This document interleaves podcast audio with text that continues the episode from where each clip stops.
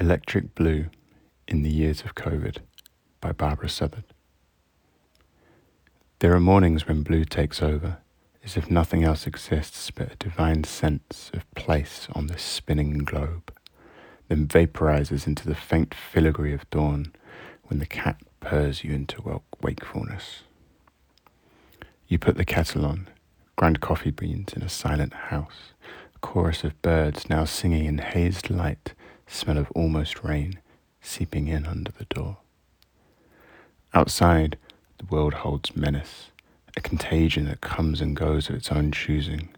We venture out, scurry back to the safety of home, where we can look out the window, watch a bee burrow in the center of a flower, soft dewed petals enclosing her, like an infant cradled in the arms of its mother.